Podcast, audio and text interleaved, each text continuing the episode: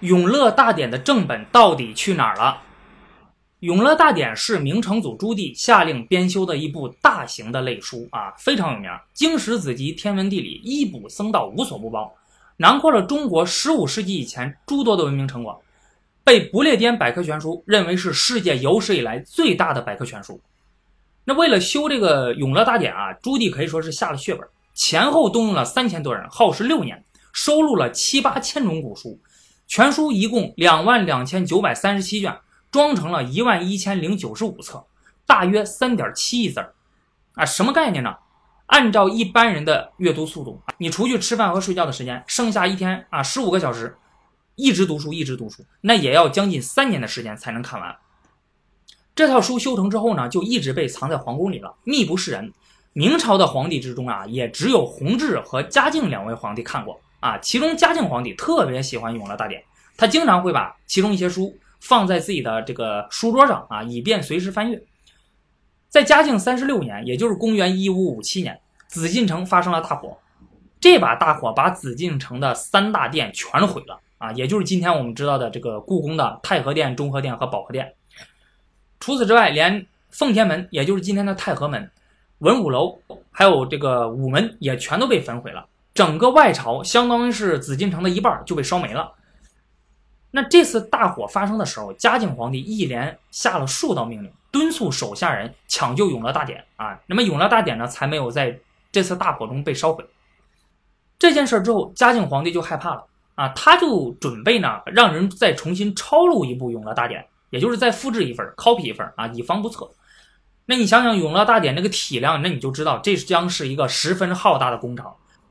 直到隆庆元年啊，也就是嘉靖皇帝死了之后，那么这套书才抄录完成。那么这套书呢，就被称为是嘉靖副本啊。之前呢，原版呢就叫永乐正本。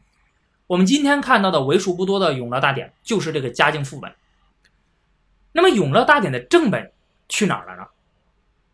自从副本抄录完成之后，史料之中就再也看不到关于永乐大典正本的记载了。而且到现在为止也没有发现实物。那《永乐大典》的正本呢，就这样莫名其妙的失踪了。针对这种情况，一些专家学者就提出了自己的看法。目前有四种观点。第一种呢，是认为《永乐大典》的正本陪葬嘉靖皇帝了。持这种观点的人认为，嘉靖皇帝非常喜爱《永乐大典》啊，所以这个生前呢就已经安排好了要让《永乐大典》陪葬。嘉靖皇帝死后三个月才正式下葬，而葬礼刚刚完毕。隆庆皇帝就宣布《永乐大典》已经抄成了啊，而且重赏了这个抄书的这些呃大臣们。这种种迹象表明呢，等了这么长时间才下葬，就是为了等《永乐大典》抄录完毕啊，然后留下副本，那么把正本陪葬。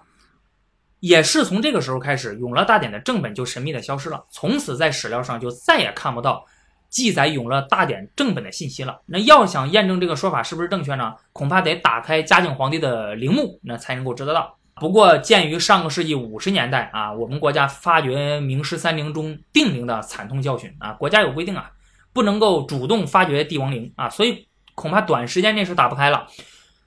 但是有一点啊，就是考古学家们他们利用现代的遥感技术观测，那嘉靖皇帝的那个地宫里面充满了积水，因此呢，即使《永乐大典》的正本藏在嘉靖皇帝的陵墓里面，那恐怕也毁了。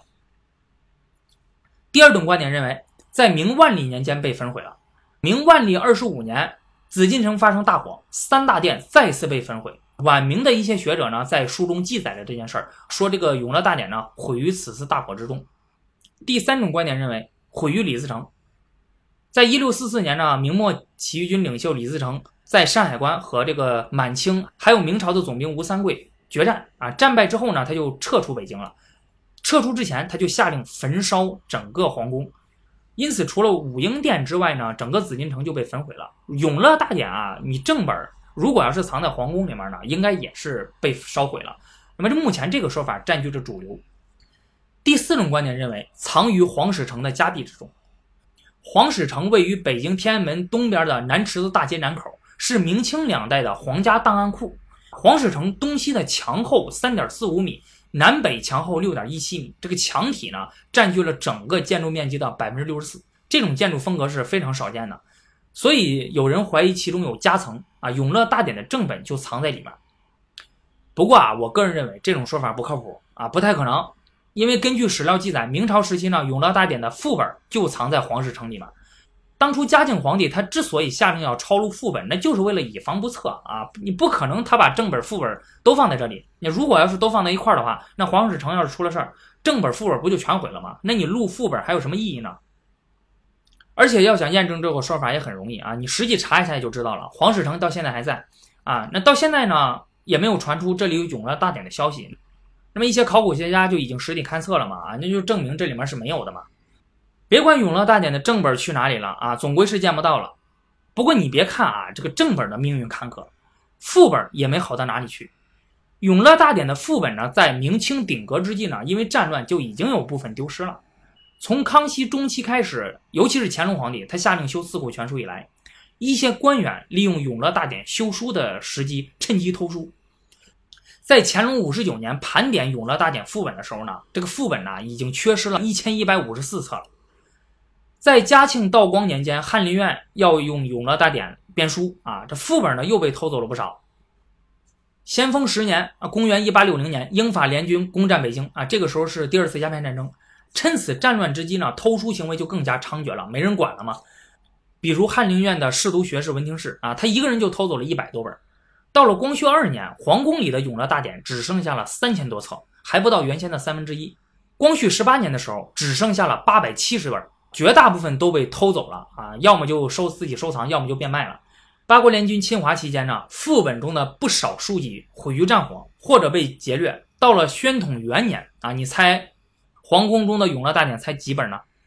六十四册，连原先的一个零头都不够。